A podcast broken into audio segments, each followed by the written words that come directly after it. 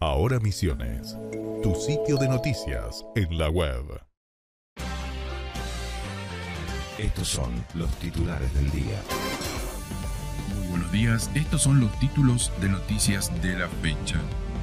Clima, viernes nublado con chubascos aislados en Posadas, la temperatura actual es de 22 grados centígrados y la máxima para hoy será de 24. Política, Herrera Juat espera para hoy definiciones del gobierno nacional para abrir los pasos fronterizos de Posadas e Irigoyen que están aptos para ser habilitados.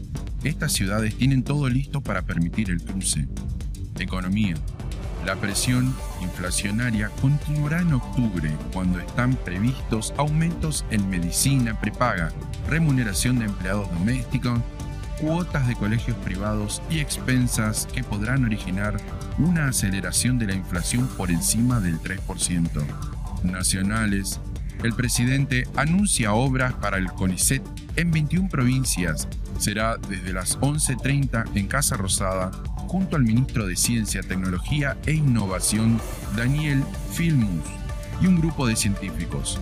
Policiales, la acusada de asesinato en un supuesto ritual en el barrio Genter de Montecarlo el pasado 15 de agosto, seguirá detenida. Chamaca, de 60 años, está sospechada de intoxicar y matar con jabón en polvo a Rafael Olivera, de 70 años. Sociedad, inflación, los alimentos que más aumentaron en el país fueron la mayonesa con un alza de un 11,1% y los productos de snack con un aumento del 143% respecto a septiembre. Los que lideraron baja fueron los chocolates y pañales. Actualidad. Desde hoy entra en vigencia a nivel nacional la flexibilización en el uso del barbijo, pero en Misiones seguirá siendo obligatorio el uso del tapaboca al aire libre. Deportes.